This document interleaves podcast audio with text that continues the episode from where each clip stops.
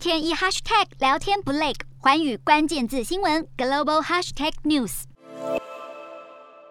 近日有基辅之鬼阵亡的消息传出，据传基辅之鬼是二十九岁的乌克兰飞官塔拉巴尔卡少校，说他原来早在三月中阵亡，并被追授金星勋章。但随后不久，乌克兰空军司令部就在脸书发文澄清，基辅之鬼是一个由乌克兰人创造出来的超级英雄角色，塔拉巴尔卡没死，并指出塔拉巴尔卡不是基辅之鬼。他也没有击落四十架敌机。原来基辅之鬼是保卫首都上空的空军第四十战术航空旅飞行员的集体形象。而不仅仅是一个人的战功。基辅之鬼的传说是来自乌克兰安全局，当时安全局在 Telegram 贴出一张飞官照片，图说指称基辅之鬼是击落十架俄国军机的天使，所以基辅之鬼原来是用来鼓舞士气的宣传，它并非真实存在的一名飞官。乌克兰的宣传战还不止这一桩，早在乌俄战争开打头两天时，网络上还流传着这段录音，声称镇守在黑海蛇岛的十三名乌克兰士兵拒绝俄军招降。还有人反呛俄军去死吧，结果全部被杀。总统泽伦斯基更一度赞扬